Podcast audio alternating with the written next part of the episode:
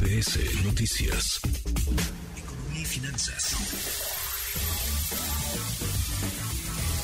Con Eduardo Torreblanca. Lalo, qué gusto, qué gusto saludarte, ¿cómo estás? Igualmente, Manuel, me da mucho gusto poder saludarte y poder saludar al público que nos escucha. Buenas tardes. Muy, muy buenas tardes, Lalo. Datos de la balanza, la balanza comercial, que muestran una ligera disminución en algunos sectores, particularmente lo que toca a la manufactura, al sector automotriz, Lalo.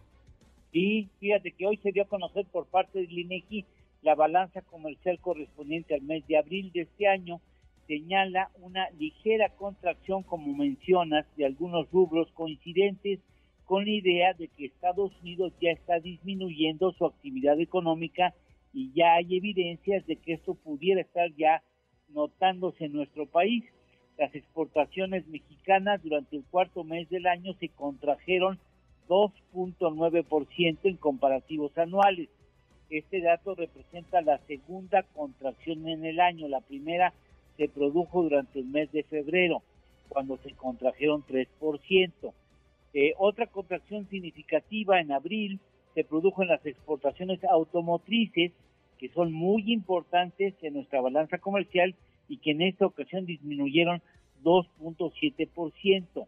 Las exportaciones automotrices dirigidas hacia Estados Unidos específicamente cayeron 3.6%, mientras que las exportaciones de, de, automóviles al resto del mundo originados en México avanzaron 2.7%. Eso quiere decir que mientras que en el mundo se demandó más más vehículo armado en México, en Estados Unidos se contrajo la demanda.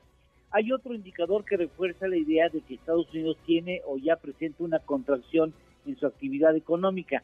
La exportación de manufacturas en México se contrajo en abril 0.4% y los productos agropecuarios también tuvieron una contracción de 2.9%.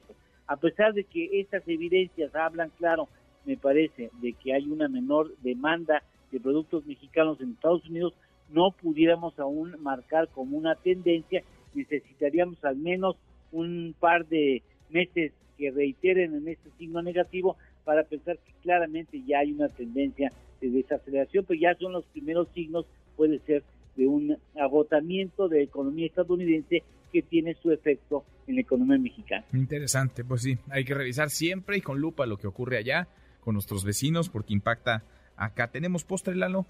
Claro que sí. Hoy el peso mexicano suma seis sesiones con retroceso frente al dólar, Ajá. algo que no sucedía desde noviembre del 2021, hace prácticamente 18 meses. Mira, interesante. También eso le ponemos la lupa. Abrazo, gracias, Lalo.